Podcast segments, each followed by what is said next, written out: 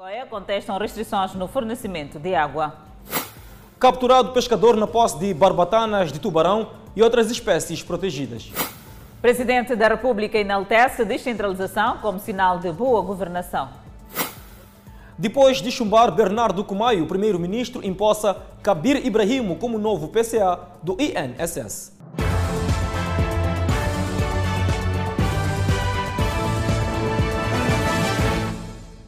Boa noite, estamos em direto e seguramente em simultâneo com as redes sociais. Saudação especial também aos que nos ouvem pela Rádio Miramar. Armadores semi-industriais e artesanais de Sofala estão descontentes em relação a cinco meses de período de veda de pescaria de camarão. Os armadores dizem que o período de veda não deveria ser nos meses de novembro e dezembro, por ser um período de pico da atividade. Para assegurar a preservação dos recursos pesqueiros no Banco de Sofala, as autoridades governamentais estabeleceram o período de veda efetiva da pescaria de camarão e sua fauna acompanhante, de 1 de novembro com término a 31 de março. Esta decisão não agradou a Associação dos Armadores de Sofala, que se dizem prejudicados com esta medida. Nós estamos totalmente em desacordo, não só pelo período definido, como também que este período definido contraria as próprias decisões do IIP, que define o período de pico de desova para setembro e outubro e depois mandam encerrar novembro, dezembro, que é quando já estão os camarões pequeninos. Os armadores dizem que a medida apanhou-lhes de surpresa e que, de certa forma, com as suas embarcações paradas, esta situação vai prejudicar muito o exercício das suas atividades. Tem vários outros fatores né, que relevam a esta situação desastrosa né, da frota praticamente nacional está toda parada. Estamos assustados, vamos parar cinco meses de veda. O que, como vamos alimentar as nossas famílias? Nós trabalhamos com muita enumeração das pessoas. Exemplo, eu, onde eu estou, eu sou uma mulher a, a manter quase cento e tal pessoas. Eu alimento só daquela embarcação, não tenho outro tipo de negócio. Tristes com a medida tomada pelo Executivo, as revendedoras de mariscos dizem que, para além de prejudicar os pescadores semi-industriais e artesanais, a decisão irá afetar o seu rendimento familiar, que depende muito deste ramo de atividades. Agora sim, já fechar campanha. Vamos fazer o quê? Estou a chorar também que essa campanha continua, pelo menos até em dezembro. Em representação do setor das pescas em Sofala, César Maposa disse que a reclamação dos armadores não tem razão de ser. Deve uh, ser observada o, o período de veda para garantir uh, o crescimento das espécies. Para todos os efeitos, uh, o setor do mar água interior e pesca teve a precaução de dar a conhecer os armadores sobre este período. E estamos equivocados quando há essa intervenção, dando conta que não tiveram conhecimento. A isso fala os pescadores semi-industriais e artesanais que perderam parte dos seus equipamentos com a passagem do ciclone Idai queixaram-se também da falta de apoio por parte das autoridades governamentais. Detido vendedor de espécies protegidas capturadas no distrito de Vilanculo, em Yamban, são no total 21 quilos de barbatana de tubarão e ulutúrias supostamente capturadas em áreas de conservação. Espécies protegidas continuam na mira dos furtivos. Desta vez são barbatanas de tubarão capturados ilegalmente para venda no mercado internacional a preços que chegam a 7 mil meticais o quilograma e ulutúrias também protegidas. Um dos vendedores foi capturado e detido no comando distrital de Marraquém. Ali no comando, quando eu cheguei a dizer que nós revistamos umas bombas, encontramos barbatanas e seu produto, hortúrias. Então eu falei, eu falei, o produto meu é de Hortúrias. O barbatão não sei é, que é, de, é de quem. A mercadoria estava a ser transportada de Vilanculo para Maputo e com destino à província de Nampula, onde supostamente se situa a empresa chinesa potencial compradora. O indiciado diz que tem licença, mas trata-se de uma atividade ilegal. Eu não sabia, porque eles, eu tenho licença de comercialização e, e tenho guia que, que me deram a última vez, quando eu transportava o produto para lá, a última vez que eu usei, até foi esse mês passado que eu transportava para lá no, no, nessa empresa chinesa onde eu vendo. No total são 3 kg de barbatana e 18 de ulutúrias. Autoridades indicam que o indivíduo não trazia licença de captura, muito menos de conservação destas espécies uh, proibidas e neste momento investigam para saber se as mesmas teriam sido capturadas dentro das áreas de conservação. Ele não nos apresentou nenhuma licença. Ora, apresentou-nos um documento passado pelo SDAE de Inhassoro, um documento de verificação de hortulhas e não de barbatanas de tubarão. Ademais, este, este, este documento de, de verificação passado pela cidade de Inhassoro diz, eh, refere que houve verificação de hortulhas, hortulhas uh, secas. Em contrapartida, nós apreendemos aquele, aquele, aquele, aquela espécie de pescado em fresco. A província de Inhambane é uma das apetecíveis para a captura de barbatanas de tubarões, um negócio ilícito bastante lucrativo. O presidente da República, Filipe Nunes, enalteceu esta quarta-feira a descentralização para boa governação. News falava na 11ª Reunião Nacional das Autarquias Locais, onde desafiou os presidentes dos respectivos municípios a apostarem no desenvolvimento sustentável. Claro sinal de boa governação é o que o presidente da República entende e faz entender sobre descentralização, da qual as autarquias são elemento expressivo. Com o processo de descentralização em Moçambique, foram criadas as entidades descentralizadas, que compreendem os órgãos de governação descentralizada provincial, da cidade de Maputo e as autarquias locais. São órgãos de governação descentralizada provincial, a Assembleia Provincial, o governador da província e o Conselho Executivo Provincial. O presidente da República coloca também no quadro da descentralização as representações de Estado nas províncias e nos setores-chave, sem deixar de frisar tratar-se de uma matéria ainda em implementação. Para zelar pelas matérias de soberania e de competência exclusiva do Estado, foram criados órgãos de representação do Estado na província e na cidade de Maputo, que compreendem o secretário do Estado e os serviços de representação do Estado na província e na cidade de Maputo. Felipe Nussi discursava em abertura da 11ª Reunião Nacional das Autarquias Locais, onde Calixto Coça, presidente da Associação Nacional dos Municípios, destacou como principais desafios das edilidades a pandemia da Covid-19, a violência armada no centro e norte do país e as mudanças climáticas. A batalha que travamos contra o inimigo sem rosto, que é a pandemia Covid-19. Segundo, a instabilidade provocada pelos ataques armados de homens sem rosto na província de Cabo Delgado e da junta militar da ARNAM no centro do país. Terceiro, o alargamento do processo da descentralização para o nível da governação descentralizada provincial. Quarto, as mudanças climáticas. Os presidentes dos municípios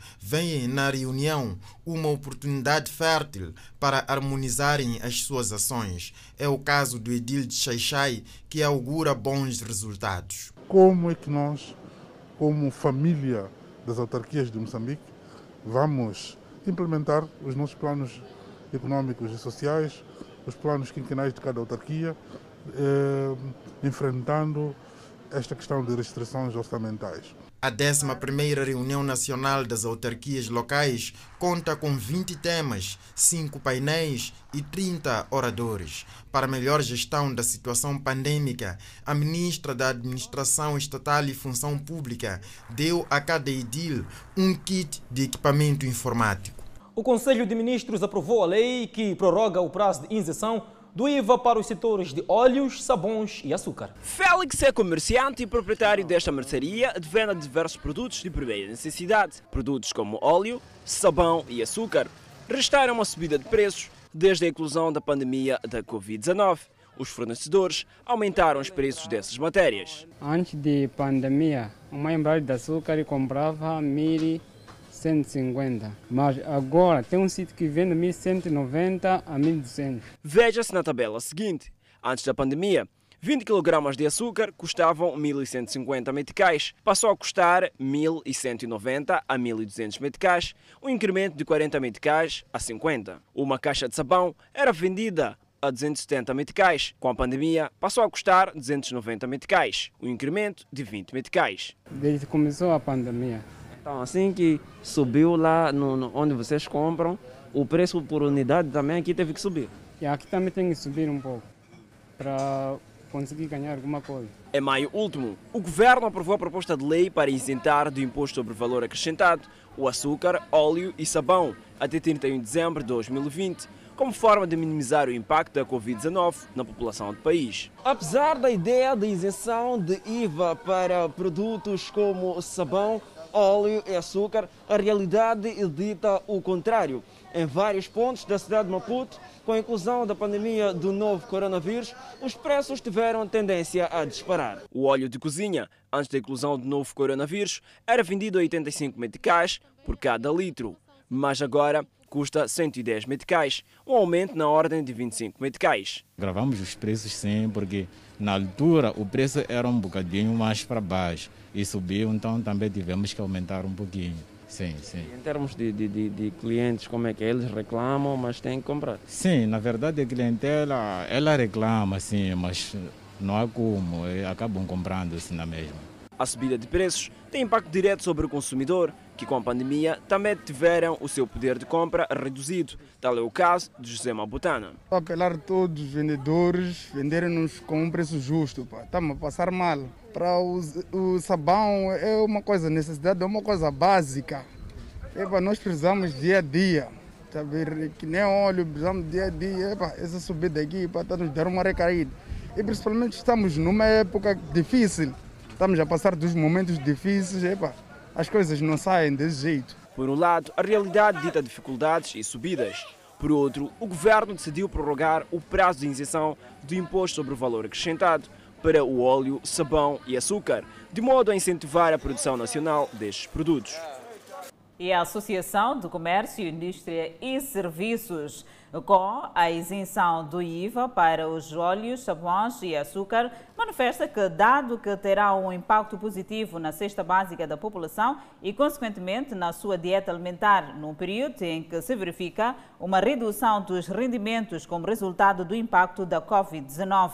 Sabendo da importância do mercado doméstico para a indústria, podemos afirmar que a demanda pelos produtos referidos, nomeadamente óleo, sabões e açúcar, não será afetada pelo impacto do aumento do preço que haveria numa decisão diferente. A associação encoraja o governo de Moçambique para que continue a tomar medidas que contribuam para a melhoria do ambiente de negócio e, por conseguinte, para a manutenção da estabilidade comercial. Os moradores de Machaquense, na cidade de Maputo, estão gastados devido à paralisação das obras na bacia para as águas pluviais e estão preocupados com a época chuvosa que se avizinha. Na última época chuvosa, os moradores de Machacanicê terão sabido das autoridades que não chegaria outra época chuvosa sem que a situação de alagamentos estivesse minimizada com bacia de captação de águas pluviais.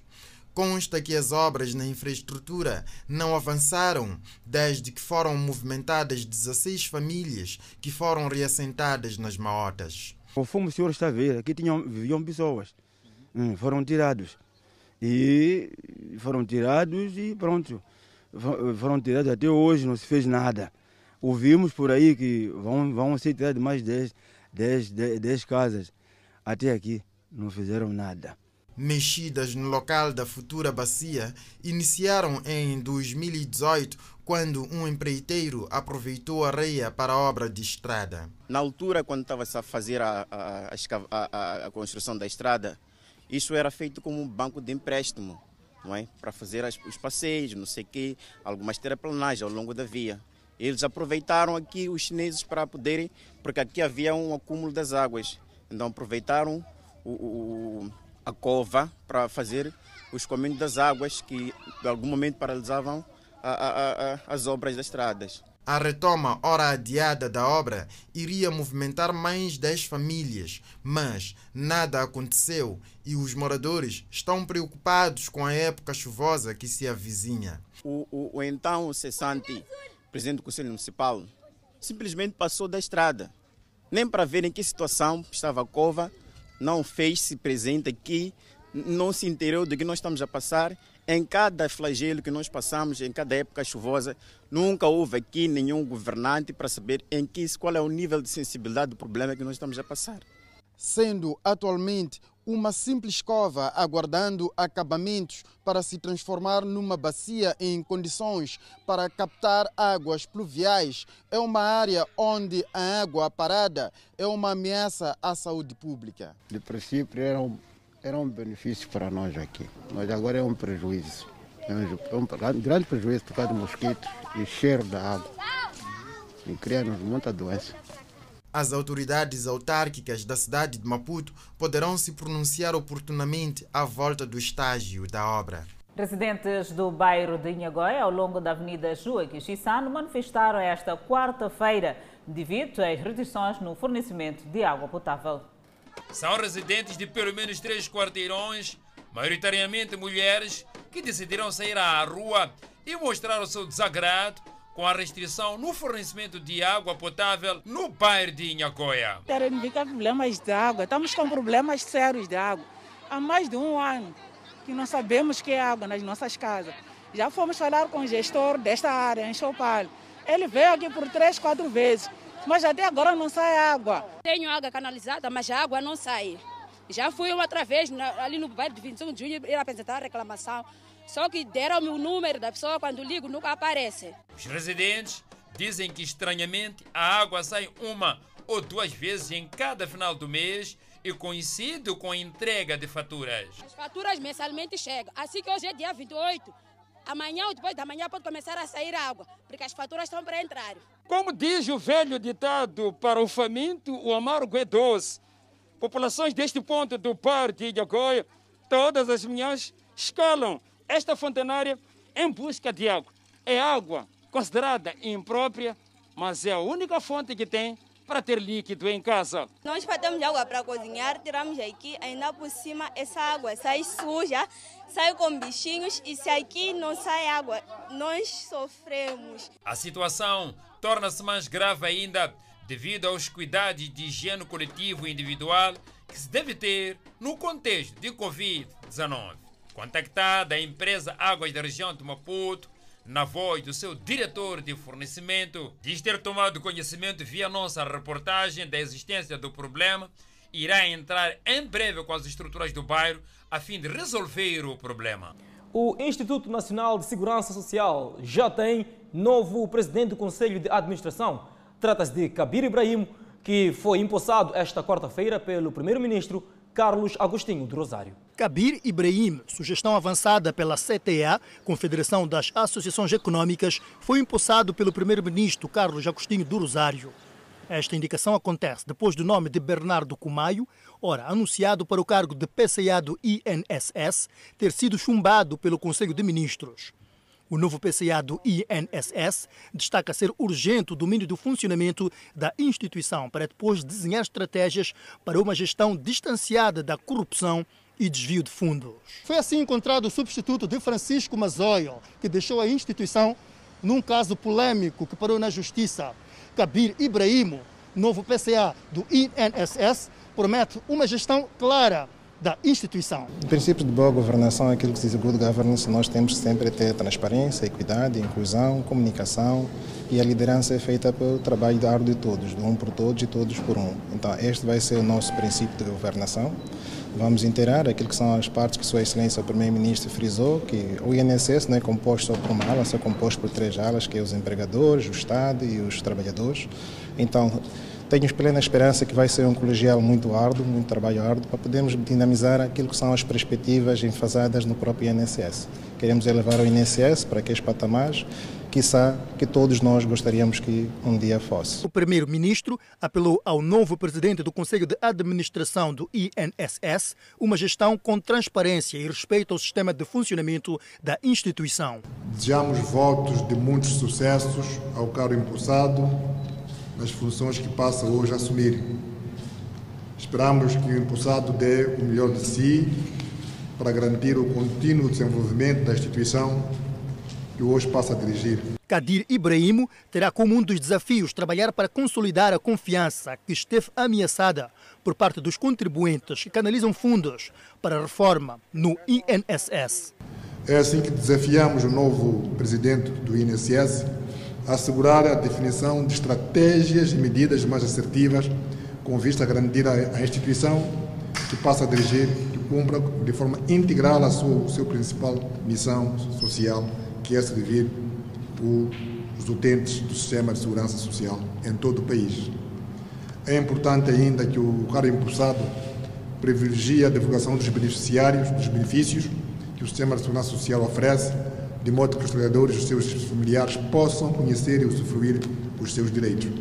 A indicação da presidência do Conselho de Administração do Instituto Nacional de Segurança Social é feita de forma rotativa pelo governo, setor privado e sindicato de trabalhadores, sendo que depois da exoneração de Francisco Mazoio, proveniente dos trabalhadores, agora é a vez da CTA. Em sessão de perguntas e respostas na Assembleia da República, o governo mostrou preocupação com a situação dos deslocados nas zonas centro e norte do país. Todavia, o ministro do Interior não deu detalhes da operação em vigor no país. As mais de 400 mil pessoas deslocadas entre as regiões centro e norte do país preocupam o governo de Moçambique, tal como destaca em sede da Assembleia da República o primeiro-ministro Carlos Agostinho do Rosário. As ações terroristas estão a criar centenas de milhares de deslocados internos, cujo número se situa atualmente em mais de 435 mil pessoas que procuram refúgios em outros distritos, em Cabo Delgado, Nampula, Zambésia, Niassa, Manica, Sofala e Inhambane. A cidade de Pemba recebeu recentemente mais de 10 mil pessoas, sendo que destas 4 mil são crianças, acentuando assim a preocupação do executivo. A partir deste pódio, queremos ainda reiteradamente apelar à coesão de todos os moçambicanos na luta sem tréguas contra esses inimigos do povo moçambicano. Exortamos a todos a continuarem vigilantes, apoiando as nossas forças de defesa e segurança, denunciando e condenando as ações terroristas que procuram dividir, semear medo e terror. E no que toca aos ataques da junta militar da Renamo, no centro do país, do Rosário aludiu ao diálogo, sendo que o ministro do Interior recusou-se a partilhar a estratégia em vigor nos referidos teatros operacionais. Toda questão relacionada com a estratégia das forças de defesa e segurança não será partilhada. A estratégia não se partilha. Não entregaremos a estratégia ao inimigo para nos combater.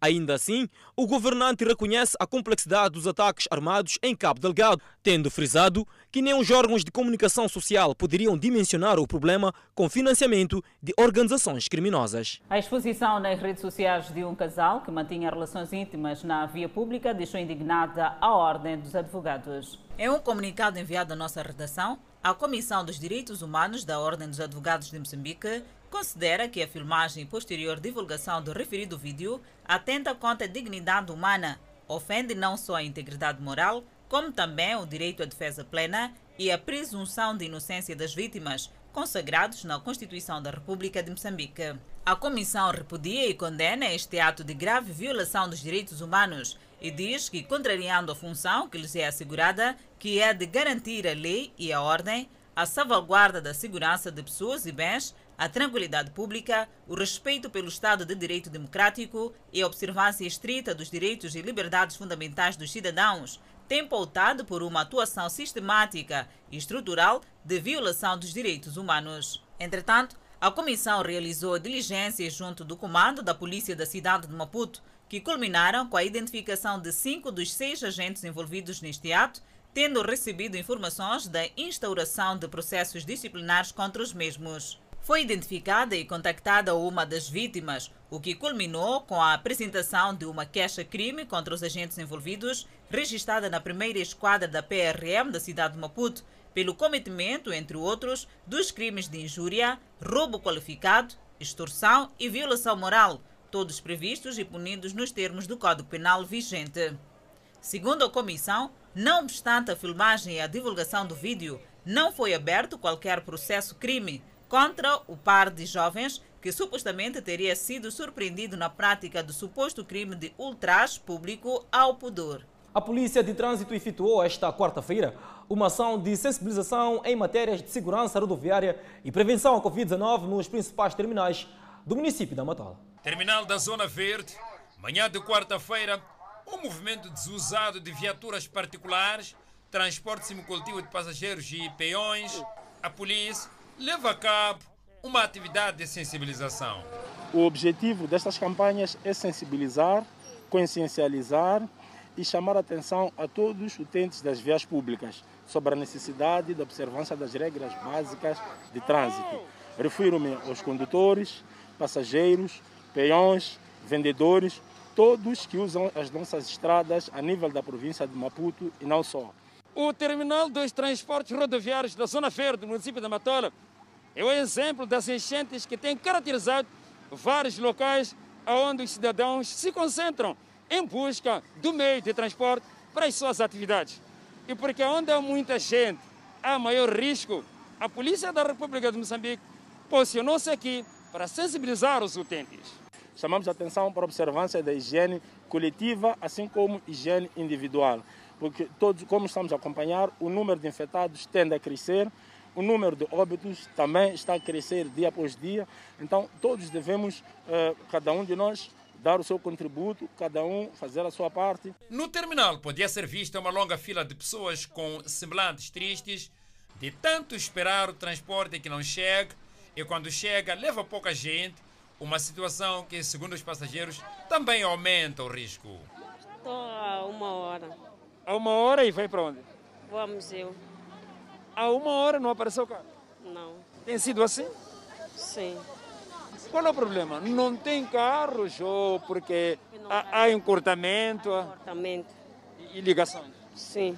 O problema de ligações é encurtamentos também. Se a pessoa não tem dinheiro de ligações, fica aqui até às tantas. É segunda, é sábado, todos os dias é igual. Estamos a sofrer por causa de transporte. No local, nunca falta um agente da Polícia Municipal que se desdobra na fiscalização contra essas práticas, mas a indisciplina prevalece. É por isso que estou aqui para controlar isso, sem cena. Mas eles... É indisciplina. É indisciplina. Indisciplina que é confirmada por este condutor. Ah, yeah, ah, existem né, algumas pessoas que fazem isso. E você? Não, ah, não, não faço coisas de vergonha. Ah, não faz coisas? Em nenhum momento. Depois da Zona Verde, a ação da polícia escalou T3, ato que se pretende seja contínuo para atingir todos os terminais, pelo menos ao nível da cidade da Matola. Vamos falar de saúde. Mais de 96 mil crianças dos 5 a 14 anos de idade serão abrangidas pela campanha contra doenças negligenciadas nos distritos de Doa e Mutarara, na província de Tete. A cistosomia, conhecida por bilharziose, e as parasitoses intestinais são doenças que ainda preocupam no país. Daí que as autoridades de saúde da província de Tete procederam com o lançamento da campanha contra essas doenças para evitar a sua propagação e reduzir a prevalência que atualmente ronda nos 67%. Os casos graves da podem impedir o crescimento normal e o desenvolvimento intelectual das nossas crianças. A prática de bons hábitos de higiene e evitar com que as crianças brinquem nas águas paradas, lavar roupa nas lagoas e urinar nos rios constitui uma das ferramentas para prevenir esta doença. Diferentemente das outras campanhas onde as pessoas deslocavam-se ao encontro das equipes da saúde, desta vez será totalmente diferente.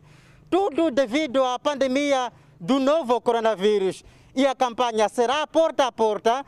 No entanto, a escolha do distrito de Mutarara para o lançamento da campanha não foi por acaso. Foram selecionados estes dois distritos por serem distritos de maior risco, com uma prevalência de 67%, o que significa que os outros distritos têm esta doença, mas são distritos que apresentam menor risco, com uma prevalência baixa, que ronda nos 10 a 50%. O governo do distrito de Mutarara fala das medidas aplicadas para a erradicação das referidas doenças. Para aumentar o número de crianças livres dessas doenças, principalmente da bilharidose, ou seja, da cistomias, o distrito de Mutarara vai continuar a privilegiar a prevenção e o controlo como estratégias com vista a contribuir para a erradicação da doença, que deve reduzir, reduzir para situar-se em 20% até 2030. Osmane Zacarias foi a primeira criança a ser administrada. Ele encoraja outros menores a aderir à campanha. Como se sente? Bem. Não tem nenhum problema? Sim. Encoraja outras crianças para tomar também? Sim. Por quê? Porque a doença é mal. A liderança local compromete-se a mobilizar a população para que a meta prevista seja alcançada. Essa campanha vai ajudar muito. Essa doença não há de atacar quando a tomar essa medida de medicamento. Para a realização da referida campanha, foram criadas 64 equipes, sendo 31 equipes no distrito de Mutarara e 15 para o distrito de Doa. A campanha irá abranger menores dos 5 a 14 anos de idade. Dentro da África Austral, fazemos viagem para Angola, onde mais de 100 pessoas foram detidas após protestos violentos. Durante as manifestações que ocorreram no último final de semana, foram detidos pelo menos oito jornalistas. Alguns deles alegam que chegaram até a ser agredidos e forçados a pagar o material que tinham colhido durante a manifestação. Houve quem foi solto horas depois e outros que acabaram por ficar mais de 48 horas detidos, como foi o caso dos jornalistas Sueli de Melo, Carlos Tomé, Santos Samuel Seca e Leonardo Faustino, que foram soltos apenas na segunda-feira, depois de ouvidos pela Direção Provincial de Investigação Criminal. Não consigo escrever um texto sequer. Não consigo. Agora pegarem uma lapiseira e escrever um texto pegar o microfone e falar para. Não, não sei se vou conseguir hoje.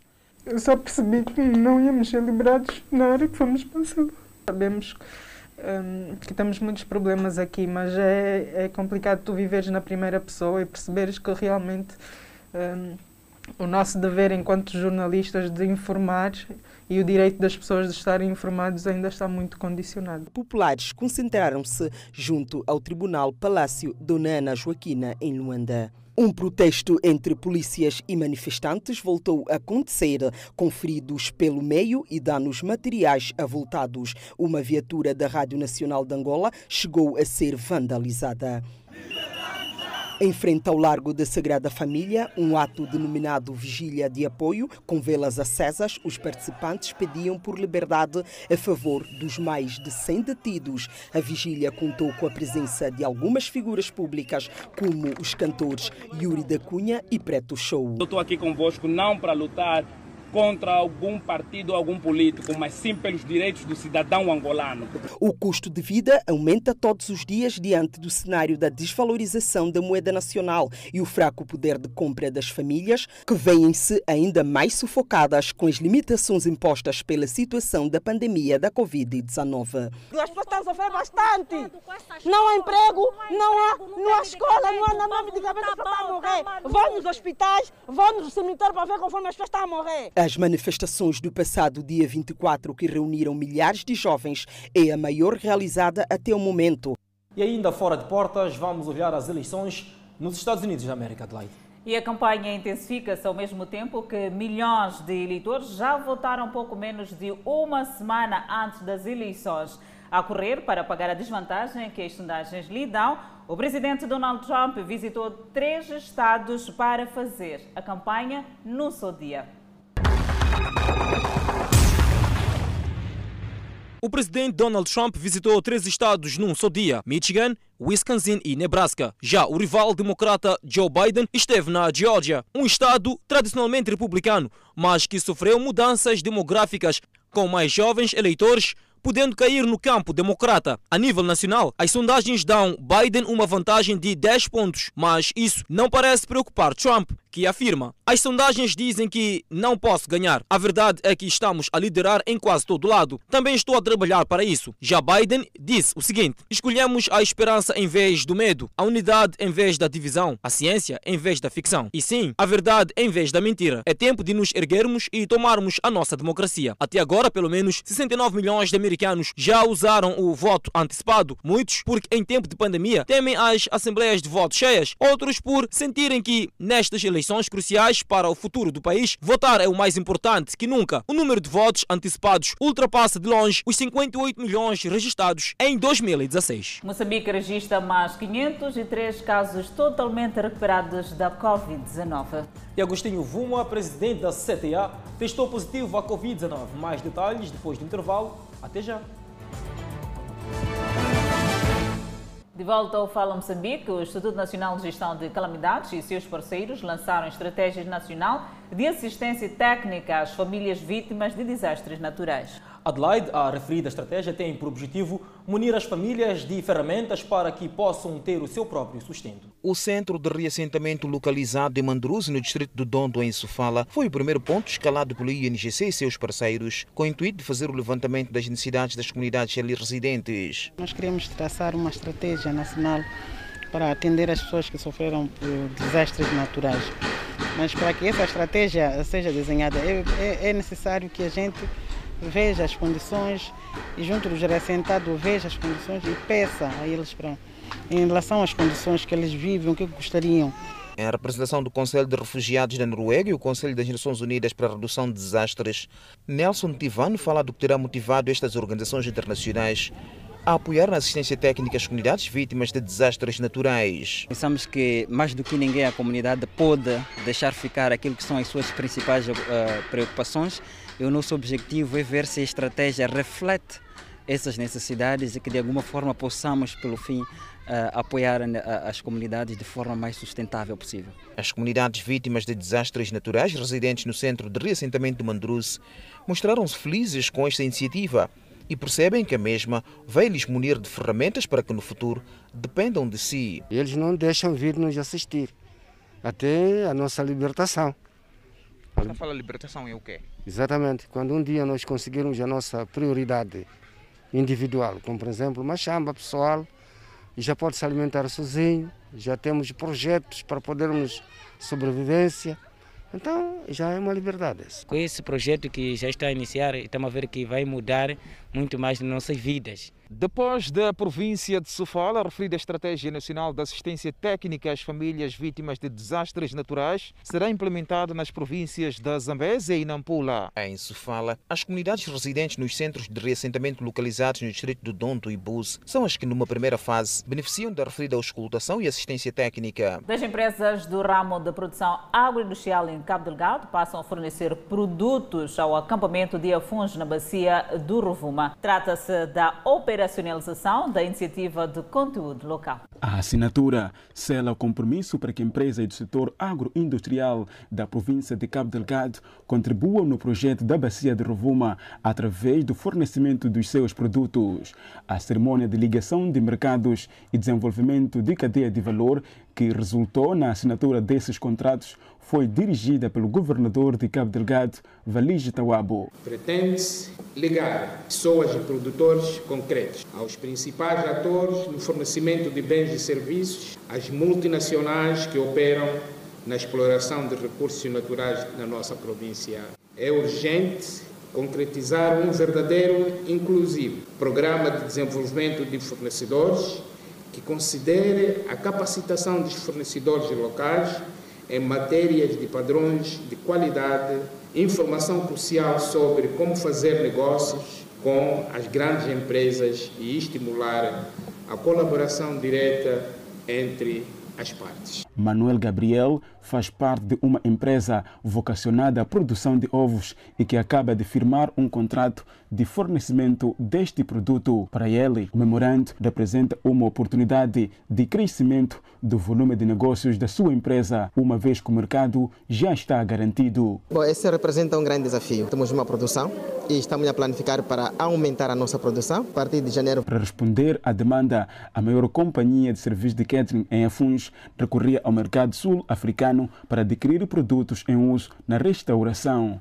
Agora está tudo facilitado. Já é mais uma solução, mais uma alternativa naquilo que é aqui, as nossas aquisições. Então é um grande ganho, não só para eles, para nós, e também o fluxo de, de atividades aqui em Cabo Delgado. Já é uma luz verde, já conseguimos, já conseguimos ver que os fornecedores já estão, já estão mais ou menos acentuados para começar a fornecer. Então, naturalmente, é que reduz muitos custos de transporte. Para além da assinatura de memorandos de fornecimento de produtos com a companhia gestora do acampamento de Afuns, a segunda edição de ligação de mercados serviu igualmente para a entrega do selo Made in Moçambique, serviços de concessão e termo de conformidade a cinco empresas que operam na província de Cabo Delgado. Agostinho Vuma, presidente da Confederação das Associações Econômicas de Moçambique, testou positivo para o novo coronavírus esta quarta-feira. O presidente da CTA, Agostinho Vuma, que recentemente retomou as atividades após ter sido vítima de baleamento por indivíduos até então desconhecidos, sofrido no passado mês de julho, testou positivo para a Covid-19.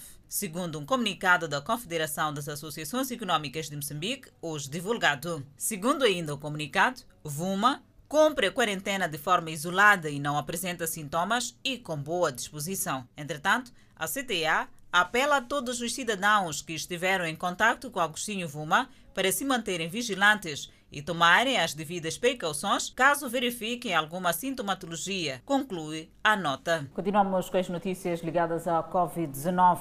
Moçambique registrou mais de 503 casos totalmente recuperados do novo coronavírus. Com este número, sobe para 9.785 totalmente recuperados. O país tem um cumulativo de 448 indivíduos internados, dos quais 49 sob cuidados médicos nos centros de isolamento. Seguimos com o outro quadro, o número de casos positivos. O país tem cumulativamente 12.415 casos positivos registrados, dos quais 12.111 de transmissão local e 304 importados. Moçambique testou nas últimas 24 horas 1.253 amostras, das quais 142 revelaram-se positivas. Todos os 142 casos hoje reportados são de nacionalidade moçambicana e resultam de transmissão local. Entretanto, Moçambique tem 2.535 casos ativos, 91 mortes, com registro de mais dois óbitos nas províncias de Cabo Delgado e Maputo. Trata-se de pacientes do sexo feminino e masculino de 50 e 63 anos de idade, respectivamente, e ambos de nacionalidade moçambicana. Ainda sobre o assunto em alusão, organizações da sociedade civil em Nampula contestam que as mulheres e crianças são as que têm estado cada vez mais expostas à contaminação pelo novo coronavírus. A leitura feita por algumas organizações da sociedade civil na cidade de Nampula, desde a eclosão da Covid-19 a esta parte, aponta as mulheres como sendo o grupo mais exposto ao novo coronavírus, em detrimento de outras classes sociais. As mulheres saem muito cedo, elas se dedicam muito mais ao mercado informal e estão mais expostas. Elas acordam cedo para fazer as suas atividades, vão a Machamba, vão, por exemplo, aqui na cidade, aqui em Nampula, vão, vão a, a, fazem o mercado informal, fazem, levantam tomate, levantam couve, fazem a cozinha, tudo mais. E nesse intercâmbio, elas sempre se encontram com pessoas de diversas, diversas saúdes. Então, uma dessas pessoas são as pessoas que estão contaminadas pelo, pelo, pelo, pelo Covid-19. No mercado grossista da Resta, na cidade de Nampula, encontramos Bertina Antônio, que faz a venda de pastéis há três anos. À semelhança de tantas outras mulheres que procuram ganhar a vida aqui, fazendo o negócio, Bertina não tinha usado máscara de proteção. Só esqueci. No quadro do seu projeto Mulheres com Vida, a Associação de Mulheres Viúvas de Nampula procura agora sensibilizar as outras mulheres sobre a necessidade de seguir as medidas de prevenção da Covid-19 através da disponibilização de aventais e máscaras. E não posso trabalhar sem máscara por causa dessa doença, né? Tenho que pôr máscara, lavar as mãos com sabão. Os clientes, como é que é? Clientes também têm que entrar com máscara. Sim, chegar um metro e meio cada pessoa, cada cliente. É uma iniciativa que vai cobrir todos os principais mercados da autarquia de Nampula que neste momento registram muita gente de mulheres, sobretudo viúvas que se fazem a esses pontos para fazer negócio. No entanto, o mercado grossista da Resta foi um dos que, neste momento, beneficiou de sensibilização levada a cabo por esta Associação de Mulheres Viúvas aqui na cidade de Nampula. Com o confinamento, ah, apareceu também a violência física, a violência psicológica, porque o homem, com o confinamento, começou a mostrar tendências de agressão. O homem já é, naturalmente já é agressivo, né? Mas com o Covid-19, com o confinamento, começou a, ter, a, a haver mais casos de agressão. Além de mulheres, as crianças continuam igualmente cada vez mais expostas à Covid-19. Segundo constatam as organizações, um ato motivado supostamente pela falta de controle dos pais encarregados de educação. Para ver e ouvir no próximo bloco, seis indivíduos foram detidos na cidade de Maputo flagrados a vandalizar uma viatura de lei. Entretanto, reduzem os casos de vandalização de material elétrico na província de Manica. Notícias a acompanhar logo após o intervalo. Até já. De volta ao Fala Moçambique, na província de Manica, a vandalização de infraestruturas da eletricidade de Moçambique reduziu. De recordar que os postos de transformação eram os alvos preferidos pelos larápios. Postos de transformação, cabos de cobre e outros materiais de metais valiosos. Materiais que custaram milhares de meticais aos cofres do Estado, que eram vandalizados na capital da província de Manica, Chimonho. Por conta da ação dos vandalizadores, as noites tornavam-se mais escuras e perigosas. Agora, sem corrente, nada o que pode fazer. Tudo está parado aí. Sim, sim. Vamos pedir EDM, pôr pessoa, pelo menos pôr lâmpada, para conseguir ver pessoa que está a subir e roubar esse fio. Agora, desde segunda-feira até hoje, até hoje, até esse bairro não tem energia. As ações aconteciam na calada da noite e algumas estâncias turísticas somaram prejuízos. Guriano Chicateco é um dos proprietários de uma estância turística sediada na cidade de Chimoio e já foi vítima porque os postos de transformação que garantem a energia elétrica para seu estabelecimento eram alvo de roubo. E sem energia não conseguimos trabalhar. E os prejuízos que tivemos ali no PT roubaram-nos o óleo todo do PT, drenaram e roubaram-nos dois para-raios que acho que serve para poder proteger os parreiros e nesse momento estamos ainda a debater para ver como é que podemos recuperar. Dentre as infraestruturas vandalizadas da EDM, os postos de transformação eram os mais alvos e graças a um trabalho conjunto entre a EDM e a PRM já não se verifica roubos. Esse trabalho conjunto, polícia, EDM e a comunidade local, nos últimos tempos era mais, estavam mais focados na vandalização de, de cabos de, de cobre, o cabo o contor VAV com o roubo de materiais da eletricidade de Moçambique e já foram conduzidos às celas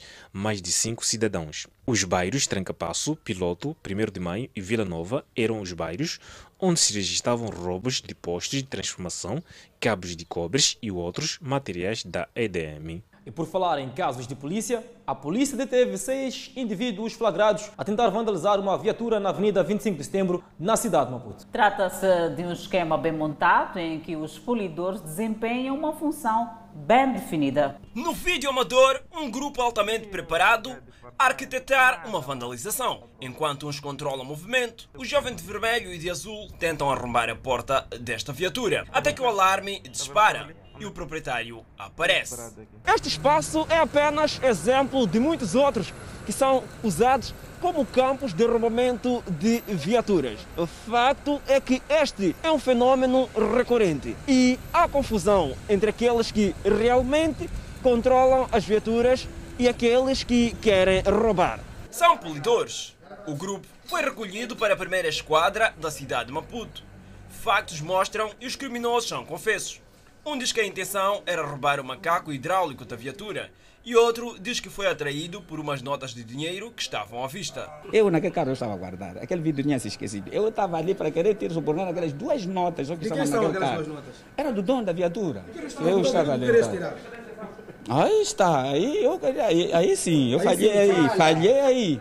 Estava a querer fazer o quê? Diga o que você queria. Sim, quero desviar aquelas duas notas, esse senhor, sim. Quando roubam, um pouco, me dão às vezes, não nego. Tá vendo? Mas eu, esse de roubaram no carro do outro. Não roubei, nem sei abrir o carro. Apesar de estar tudo evidente, há quem diga que estava no lugar errado e na hora errada. Ali eu não ganho nada, porque esse quando rouba, quando começas o quê? A ir para lá vender. a- Esse que não colaborou no roubo, ele não ganhou nada. Eu assimilei que estava a levar o carro, enquanto meu amigo queria abrir o carro. Como é que fizeram esse plano? Esse plano não, com- não combinamos para fazer. Então vocês fazem isso sempre? Um um ano, um ano e meio. Enquanto a maior parte dos jovens que se dedicam à lavagem, limpeza e controle de viaturas também se envolvem no crime, há quem prefere ser guardião e repudia as atitudes ilícitas. Nós que não somos preguiçosos, pá, tentamos ver se pá, frequentamos com ele. Por exemplo, eu luto muito, muito mais com eles, pá, e epá, eles vandalizam. Até que já disse que epá, um dia pá, vou ir ali na esquadra falar que quem é a pessoa que vou lhe pegar eu pessoalmente num carro que deixaram comigo. Francisco Afonso diz que tem assistido cenários de vandalização por parte de jovens que se dedicam ao roubo. Eles estragam o carro, meu amigo. Pareceres já combinaram com os donos dos carros que quando ele compra, ele vai chegar a estragar. Estás a ver? Então, eu que eu não consigo entender com esses gajos, tá a ver? Ele chega aqui, pergunta: Epá, chefe, esse carro deixaram contigo? Sim, epá, uma vez que estás a ver, estou aqui à frente. Ah, chefe, epá, estamos a pedir deixar esse carro para tirar aqui porque você não tem dinheiro. A gente tirar, vamos vender e dar dinheiro. Epá, que acordo é esse? A Polícia da República de Moçambique diz que o vídeo poderá ser usado como prova. Os processos que nós lavramos, é, fizemos constar, portanto, todas as provas materiais é, que são possíveis ou que foram possíveis coletar e vamos mandar todo este material a nível de outras instituições de administração de justiça, que é para efetivamente é, serem considerados materiais relevantes para a condenação destes criminosos. Uma família queixa-se de falta de justiça ao ver o processo de queixa contra um indivíduo que supostamente sofre de problemas mentais que espancou um idoso até a morte na Machixe sem andamento. Justiça é o que esta família pede junto às autoridades na Machixe após perder o seu parente, vítima de agressão protagonizada por um indivíduo que tentava furtar bens nesta casa onde vivia um casal de idosos. Introduziu do, do, da, da, da, do, da janela do, da sala. Então aí foi agredir o, os moradores daqui e queimou a, o próprio quarto. Então introduziu no quarto, apanhou candeeiro aí e queimou. Então daí é, a população lhe pegou, lhe amarraram. A polícia, quer dizer, a população comunicou a polícia. A polícia veio. O crime ocorreu justamente nesta residência. Um ancião de cerca de 80 anos de idade foi espancado gravemente. Acabou perdendo a vida no Hospital Central de Maputo. Envolvidos pouco mais de dois meses. A família até hoje clama por justiça. Pelo menos resolver o caso, nos dizer que o agressor tem razão. Ainda bem, o, o, o agredido já está, na, na, na, na, está, está, está, está, está de qualquer maneira. Já enterramos. Justiça, só justiça. Ouvir, o agressor tem razão. Tudo bem. Mas nada isso, epa, nós voltamos aqui e ficarmos a saber que o agressor tem razão. A nossa equipe de reportagem procurou junto do Cernic colher mais informações sobre o assunto. Alcérgio Coamba fez saber que ações estão em curso com vista a esclarecer o crime, porém adiantou que o indiciado sofre de algumas perturbações mentais, daí que poderá não ser responsabilizado pelo crime. É, é, é tipo, é, trata-se de um processo muito complexo, como fizemos menção. Tínhamos de solicitar, portanto, um exame para apurar a sanidade mental deste indiciado. Pelo que constatou-se, ele sofre de intervalos lúcidos, não pode ser responsabilizado criminalmente. E nós, como nos referimos, fizemos a nossa parte, o processo já está totalmente concluído não posso dizer que está doente. Uma pessoa doente não, não, não, não, não, não trabalha. Num patronato, eu, como pessoa, chego num sítio pedir serviço, a, o patrão consegue me ver que esse é louco ou é bandido. Na verdade, eu não posso saber que ele estava bobo. Quando ele chegou aqui, chegou aqui a falar de dinheiro, quer dinheiro, quer carro. Ele falou assim: se era ladrão, era louco, eu não posso saber. Se quer dinheiro, quer carro, porque ele é ladrão. Este responsável fez saber que caberá ao Ministério Público e ao Tribunal decidir melhor que será feito do agressor para que não seja um perigo à sociedade. E uma vez que ele está a perigar a sociedade, cabe, portanto, ao tribunal tomar medidas para que este indivíduo não seja um perigo à sociedade. Nós, como Cernic, já instruímos o processo, está na fase derradeiro e dentro de dias será remetido, remetido assim que é, ao Ministério Público para apreciação e decisão. Milhares de eleitores tanzanianos aderiram aos postos de votação esta quarta-feira. Está fora de perigo o jornalista da Record TV, Romano dos Anjos, sequestrado em Boa Vista, no Brasil. É a atualidade internacional. Nós voltamos em instantes. Até Está fora de perigo o apresentador da Record TV, Romano dos Anjos, sequestrado em Boa Vista, Roraima. Agora, a polícia investiga se o crime tem relação com as denúncias feitas diariamente pelo jornalista. Romano dos Anjos está internado neste hospital. Ele teve as pernas e os braços partidos. Pouparam ali regiões de órgãos nobres, né? não, não afetaram cabeça, não afetaram tronco, não afetaram abdômen do paciente. O jornalista foi encontrado esta manhã numa área rural de Boa Vista. Um funcionário de uma empresa de energia elétrica que passava pelo local avisou a polícia. É, ele conseguiu pegar um galho de uma árvore e saiu andando, fazendo apoio com esse galho, né, até andar aí mais ou menos aproximadamente uns 800 metros para pedir esse socorro. Na segunda-feira à noite, três criminosos encapuzados saltaram o muro da casa do apresentador, amarraram a mulher dele e levaram o jornalista no carro da família. Minutos depois, trocaram de veículo. A polícia encontrou o carro do jornalista incendiado próximo a uma rodovia. O telefone dele também foi abandonado num matagal com todos os dados apagados. Romano dos Anjos é apresentador do programa Mete Bronca na TV Imperial, afiliada da Record TV em Roraima. Nas últimas semanas, denunciou casos de corrupção envolvendo políticos e desvio de recursos federais para o combate à Covid-19. O jornalista José Augusto Souza traz mais detalhes. A polícia procura imagens de câmeras de segurança do provável trajeto feito pelos sequestradores. Romano foi ouvido informalmente pelo delegado disse que não havia recebido ameaças e que os criminosos, pelo menos quatro, só falavam em dinheiro. Muitas vezes falava para ele também para que ele não denunciasse, né, para que ele não procurasse a polícia e muitas vezes alegava-se né, para ele que queria porque queria o dinheiro. Entidades de imprensa manifestaram-se. A Associação Brasileira de Rádio e Televisão pediu apuração rigorosa. A Federação Nacional dos Jornalistas também cobrou a identificação dos criminosos. A impunidade é combustível para a violência. Muito recentemente, o jornalista fez denúncias apontando desvios de verbas do combate à pandemia provocada pelo novo coronavírus e é preciso que essa hipótese de relacionamento do trabalho com a violência sofrida seja a principal meta da investigação policial. E eleitores tanzanianos compareceram em massa às urnas esta quarta-feira para a eleição presidencial que a oposição afirma estar comprometida pela manipulação e violência mortal. A Tanzânia, antes elogiada por sua relativa paz e esforços de paz na África, tornou-se numa crise de direitos humanos porque diplomatas, os escritórios de direitos humanos das Nações Unidas e outros dizem que o governo do presidente John Magufuli sufocou a mídia, a sociedade civil e as vozes da oposição. O presidente também foi acusado de minimizar a pandemia da Covid-19 ao declarar derrotada por meio de orações. O populista Magufuli, que fez seu nome em parte por combater a corrupção, agora busca um segundo mandato de cinco anos e uma das economias mais populosas e de crescimento mais rápido da África.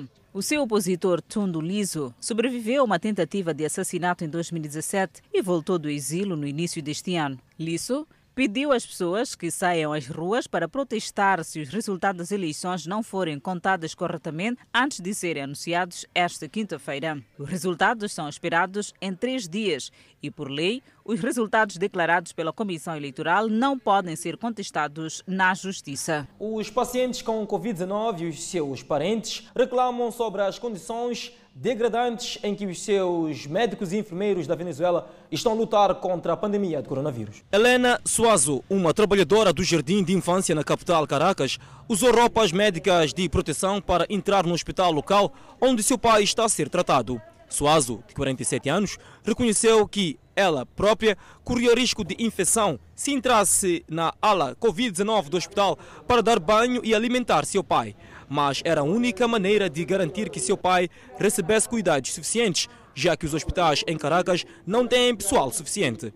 Soalai Ramos, paciente com Covid-19 que o contraiu recentemente, teve alta, exibiu uma toalha decorada com imagens de desenhos animados, na qual escreveu os nomes dos médicos e enfermeiros que o ajudaram a recuperar-se. Os hospitais da outrora rica nação sul-americana não têm médicos e enfermeiros suficientes para enfrentar a pandemia de coronavírus. A migração em massa nas últimas duas décadas levou consigo milhares de profissionais de saúde treinados. Como resultado, algumas alas dos hospitais foram fechadas, enquanto outras continuam a operar, mas com grande número de casos. A escassez faz com que as famílias corram para preencher o vazio alimentar, trocar lençóis e dar banho, tarefas que normalmente caberiam aos profissionais médicos treinados. A ala conta com 120 médicos, enfermeiras e técnicos que atendem 36 pacientes, incluindo 6 em terapia intensiva conectada a respiradores sob sedação. Convidamos a um breve intervalo, mas antes a previsão para as próximas 24 horas. Pemba 31 de máxima, 23 de mínima, Lixinga 30 de máxima, 13 de mínima, Nampula 33 de máxima, 21 de mínima. E no centro do país seguimos com Tete 39 de máxima, 25 de mínima, Quelimane 33 de máxima, 22 de mínima. Chimoio com 31 de máxima, Beira 30 de máxima. Já Inhambane segue com Inhambane segue com temos Inhambane com 23 de mínima, 29 de máxima. Vilanculo com 29 de máxima, 22 de mínima. Já Maputo com 32 de máxima e 22 de mínima.